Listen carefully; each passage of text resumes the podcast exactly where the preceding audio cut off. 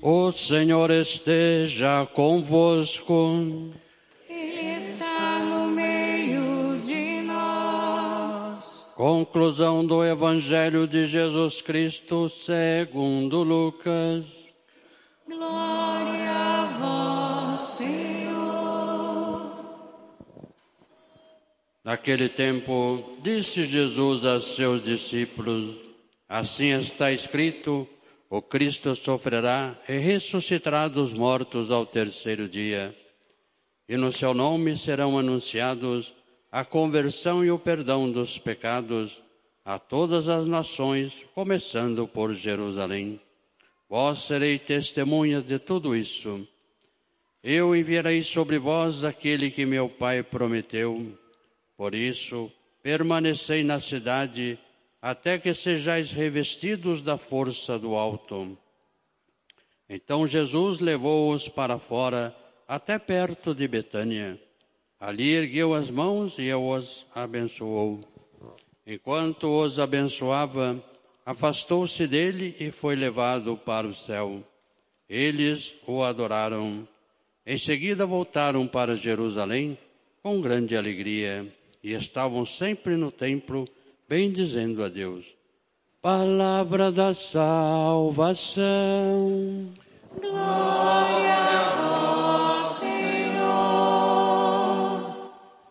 Queridas irmãs, queridos irmãos, presentes em nossa igreja de Santa Ana, ou nos acompanhando pelas mídias sociais, hoje olhando para o Evangelho da Ascensão do Senhor, segundo Lucas, nós podemos pensar quanto esforço os evangelistas fizeram para nos contar a história de Jesus e para fazer com que essa história caísse no nosso coração e entrasse na nossa vida.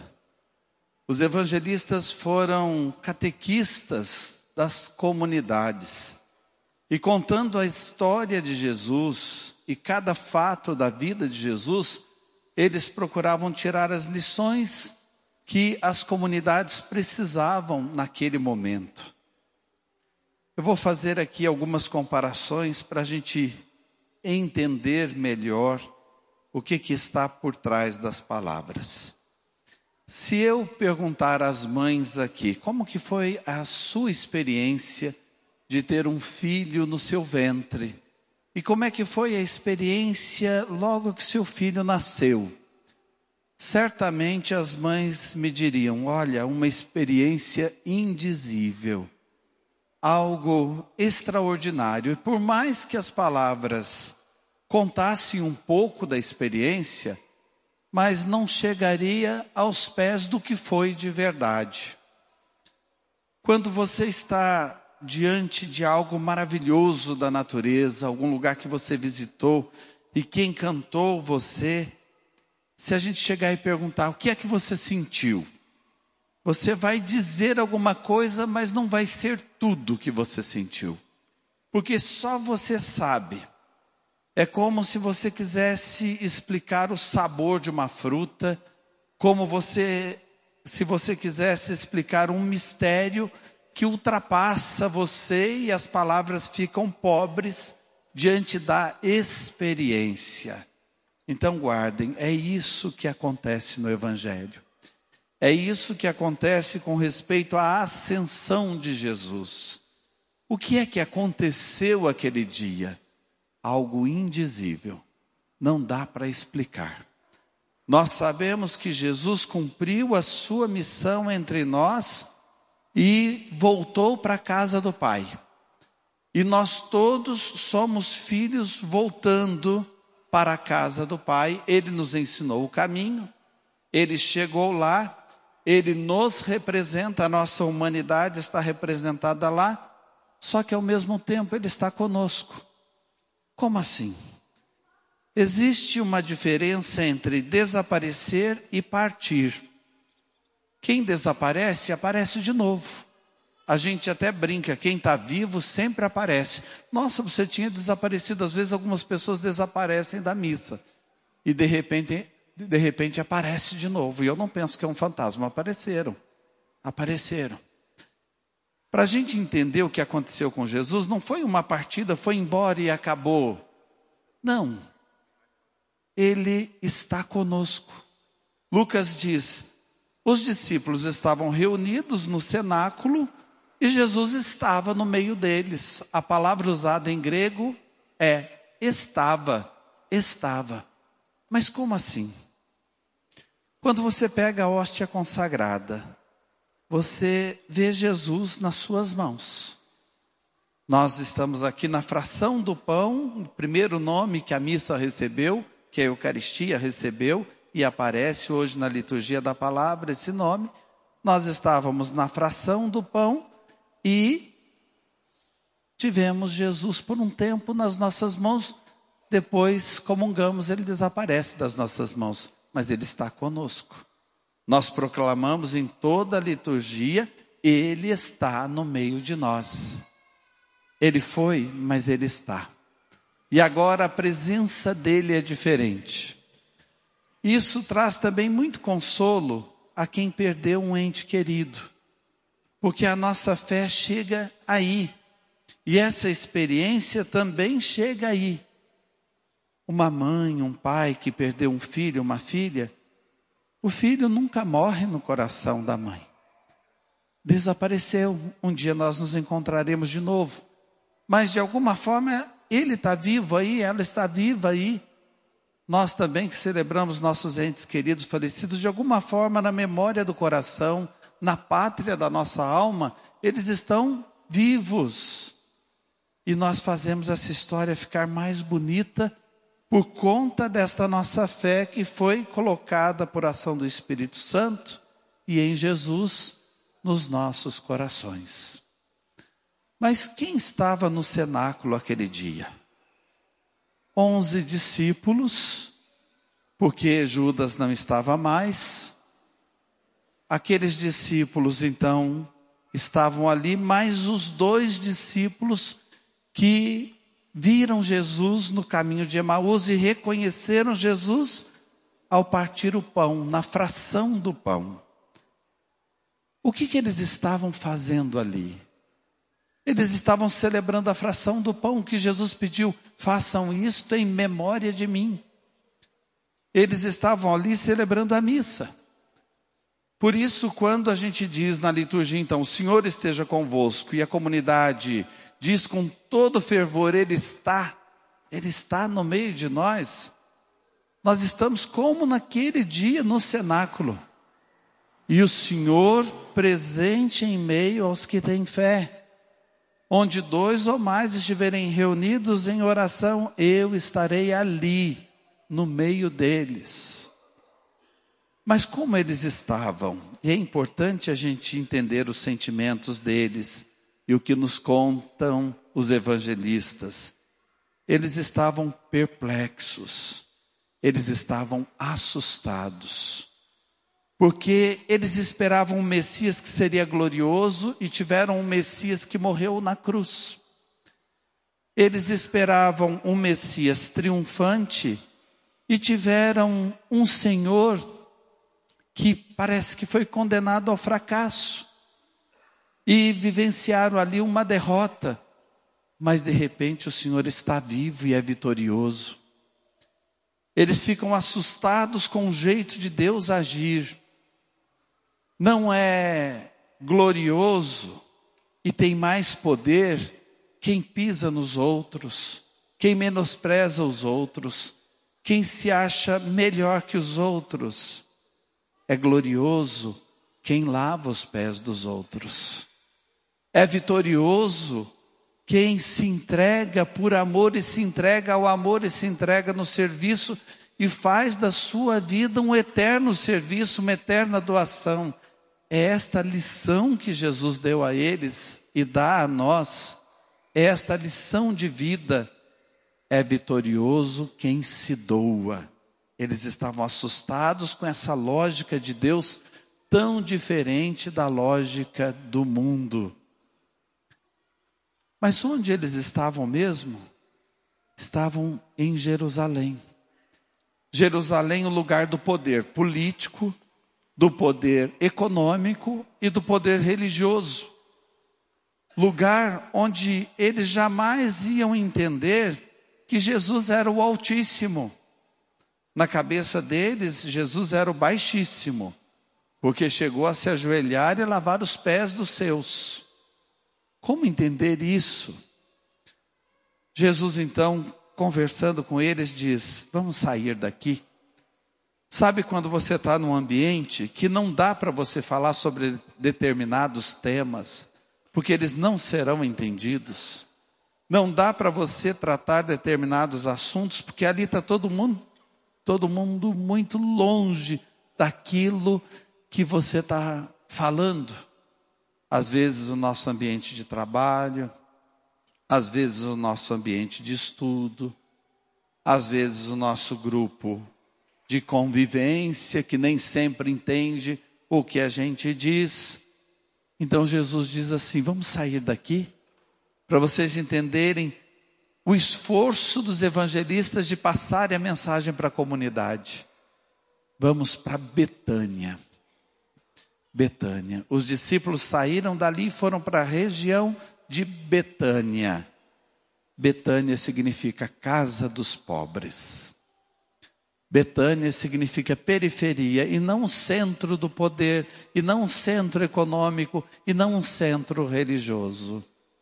Betânia significa o lugar do encontro com um Deus que é amor e só amor. O encontro com um Deus que é misericórdia e é só misericórdia. O encontro com um Deus que é perdão e é só perdão. Lá em Jerusalém, eles pregavam um Deus comerciante. Tinha que se pagar para fazer os sacrifícios, tinha que pagar tudo ali no templo, porque senão você não tinha vez e voz com Deus. Inclusive as, as esmolas eram colocadas em chifres que serviam como entradas dos cofres, e quanto maior a moeda, mais barulho fazia naqueles chifres de bronze para mostrar o poder de quem estava doando. Betânia é lugar dos pobres, a casa dos pobres. E quem morava em Betânia? Marta, Maria e Lázaro, três irmãos, uma família diferente. Não tem pai, não tem mãe, não tem outros parentes, ali só tem irmãos. Onde seria Betânia nessa região neste momento? aqui, aqui.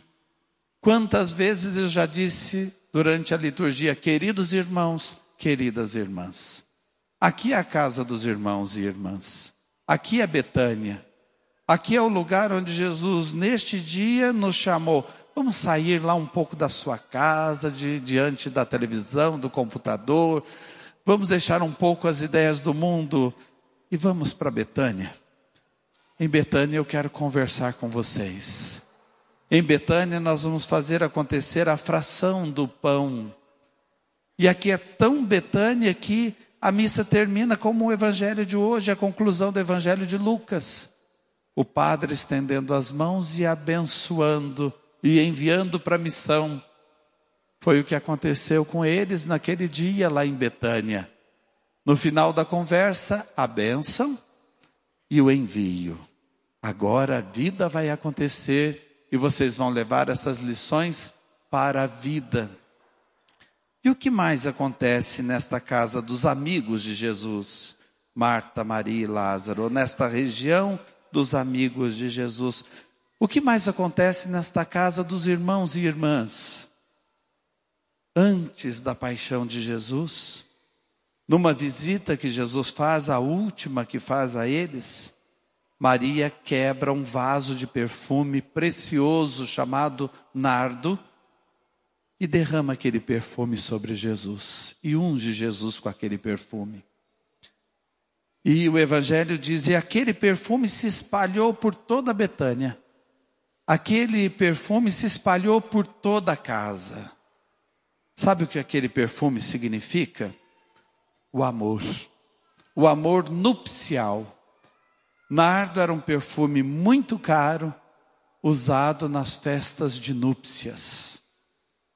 Nos lugares onde os noivos passavam, tinha o perfume de nardo. O que que Jesus quer dizer também nas entrelinhas? Isso está presente na mensagem dos evangelistas. Nós não nos despedimos, Deus se casou conosco. Deus fez uma nova e eterna aliança conosco, como nós celebramos na fração do pão. Ele está em Jesus, junto do Pai. Lá nossa humanidade também está, e é o que nós celebramos na ascensão do Senhor, mas Ele está conosco para sempre. Existe um laço de amor entre nós. E é interessante a gente notar um outro detalhe. Quando a gente se despede de um amigo, a gente fica triste.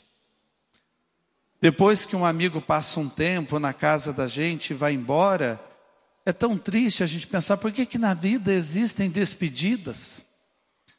Mas nessa despedida acontece algo inusitado. Os discípulos saem contentes dali. Depois você pega o evangelho e leia de novo para você perceber esse detalhe eles saem contentes, saem alegres dali. Como assim? Numa despedida ficam alegres? Alegres porque a alegria está nas entrelinhas do Evangelho de Lucas. Lucas fala dessa alegria quando João Batista nasceu e Zacarias anuncia essa alegria.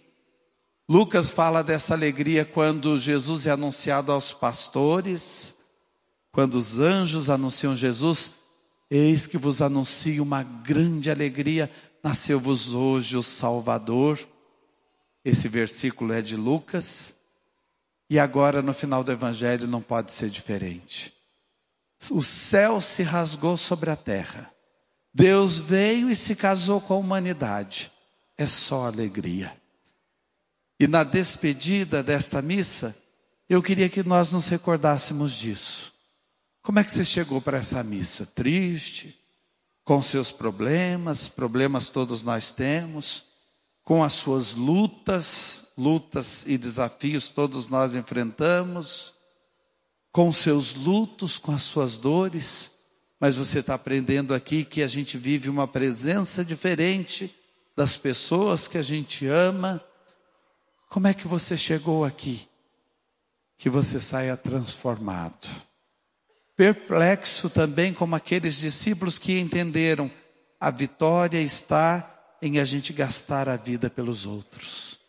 Deus vai valorizar cada gota de sangue que a gente derramar por amor, cada lágrima que a gente verter por amor, cada suor que a gente deixar cair porque a gente ama.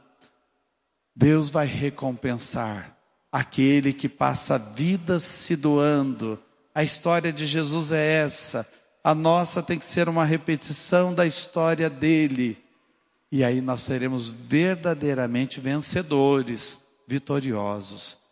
E isso só pode nos trazer grande alegria. E essa é a ação do Espírito em nós que nós vamos celebrar também em Pentecostes. O Espírito Santo de Deus, ele não tira a tristeza e coloca a alegria no lugar. Ele usa da tristeza para transformá-la em alegria e converter a nossa vida no bom perfume de Cristo que se espalha por toda a casa. Amém.